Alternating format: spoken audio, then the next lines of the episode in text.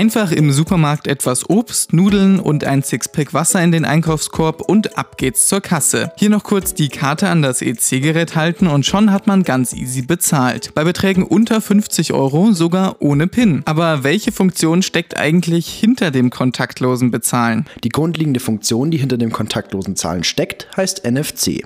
NFC steht für Near Field Communication. Wenn man jetzt die Karte auf das EC-Kartenlesegerät hält, werden Informationen per Funksignal zwischen der Karte und dem Gerät ausgetauscht.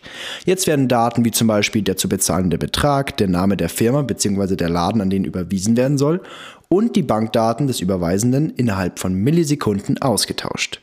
Übrigens kann man alle Handys, die NFC-kompatibel sind, ebenfalls für das kontaktlose Zahlen verwenden. Die Datenübertragung erfolgt hierbei übrigens durch Modulation der elektromagnetischen Felder, die von den Geräten erzeugt werden. Das kontaktlose Zahlen bringt viele Vorteile mit sich. Zum einen geht der Bezahlvorgang deutlich schneller vonstatten, da man sich den Schritt der PIN-Eingabe spart. Außerdem wird Kleingeld immer unwichtiger, da mit dem kontaktlosen Zahlen die Kartenzahlung noch attraktiver wird als zuvor. Die Sicherheit beim kontaktlosen Zahlen wird übrigens garantiert, indem man die gleichen Sicherheitsstandards verwendet wie beim Zahlen mit PIN-Eingabe.